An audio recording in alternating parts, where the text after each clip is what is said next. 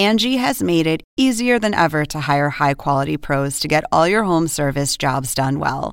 Just bring them your project online or with the Angie app, answer a few questions, and Angie will connect you with local pros who match your specific needs. Or book a service instantly at an upfront price. So join the millions of homeowners who use Angie to care for their homes and get your next home service job done well.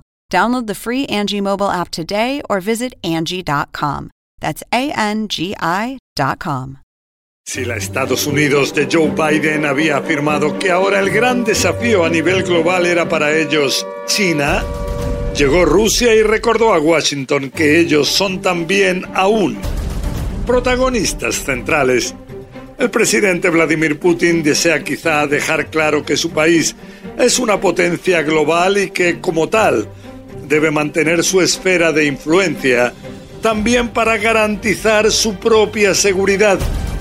Y en este complicado juego estratégico de ajedrez, tan peligroso no solo para la zona, sino en general para el mundo, Ucrania es ahora pieza central. Tanto Moscú como Washington la quieren en su esfera de influencia en un mundo posguerra fría, en el que se van redibujando alianzas. Si bien en Moscú insisten en que no tienen ninguna intención de entrar militarmente en Ucrania, 100.000 o más soldados rusos se encuentran amenazantes en sus fronteras norte, este y sur. Puede comenzar una invasión en cualquier momento, como afirman en la Casa Blanca en Washington. Depende todo, como dicen, de la decisión de un solo hombre, Vladimir Putin. Saludos. Les habla José Levi en un nuevo episodio del podcast de CNN, Desafíos Globales.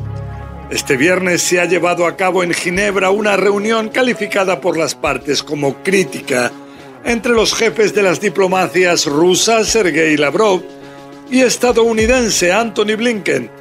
Útil, significativa, pero también franca y sincera, fueron algunos de los calificativos usados por sus protagonistas para describirla. Hemos sido claros. Sí, cualesquier fuerzas militares rusas cruzan la frontera con Ucrania, esa es una invasión renovada y será recibida por una respuesta rápida, severa y unida de Estados Unidos y nuestros socios y aliados. logró que se decidiera continuar dialogando, algo que es de suponer hace que la diplomacia sea la que tenga la palabra, al menos parece, en las próximas semanas. En sus palabras, Lavrov criticó la que calificó de histeria en las actitudes de Occidente y dijo que él y Blinken decidieron bajar la carga emocional que existe ahora. think that the hysterics which is going on amongst our Western colleagues now. Y si el aspecto central es saber si volverá a invadir Rusia a Ucrania, el jefe de la diplomacia de Moscú excluyó esa posibilidad, aunque también rechazara las propuestas de Blinken de llevar a una desescalada, o sea, sacar a sus tropas de las zonas cercanas a Ucrania. De su parte, Blinken aseguró no entender para qué es necesaria esa presencia militar masiva y llamó a Rusia a demostrar sus supuestas buenas intenciones, retirando a su ejército. Blinken también advirtió que cualquier cruce de tropas rusas al interior de Ucrania generaría una respuesta rápida, severa y conjunta de parte de los países que integran la OTAN. Estas afirmaciones las hizo después de que el miércoles el presidente Joe Biden diera a entender que una incursión menor también llevaría a una reacción menor, algo que despertó todas las alarmas en Kiev donde aseguraron que eso era como darle luz verde a Rusia a entrar en su país. Que usted diga que planeamos atacar a Ucrania y hemos dicho tantas veces que esto no es así. Sin embargo, al decir que esto ocurrirá, ustedes también están preguntando por qué ocurriría ahora. Entonces, ¿cuándo deberíamos no atacar? Es una pregunta extraña. Quizá esto, unido a críticas en países aliados, llevó a que el propio Biden rectificara el jueves al asegurar que ya advirtió a Vladimir Putin que bastaba que alguna unidad del ejército ruso cruzara la frontera para que se hablara ya de una invasión.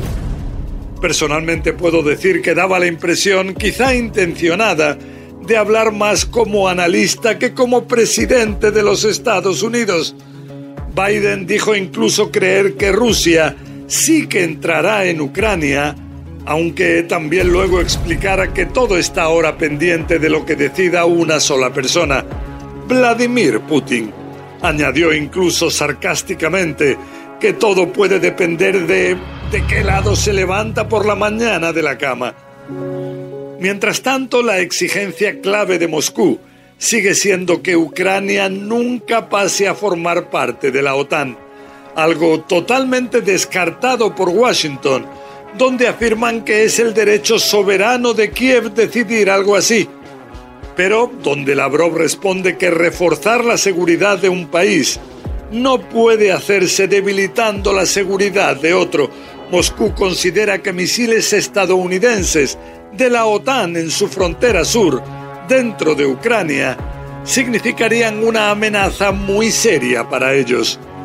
Lo que sí es que en los próximos días Washington enviará a Moscú un documento en el cual expresará las posiciones, los compromisos y también los temores de Estados Unidos. Posteriormente habría otro encuentro de Blinken con Lavrov y si se viera que puede ser productiva, una nueva cumbre de Joe Biden con Vladimir Putin. Fuentes estadounidenses aseguran que un aspecto considerado en Washington para calmar los temores en Moscú es comprometerse a alejar sobre todo los misiles de la Alianza Atlántica de las fronteras rusas.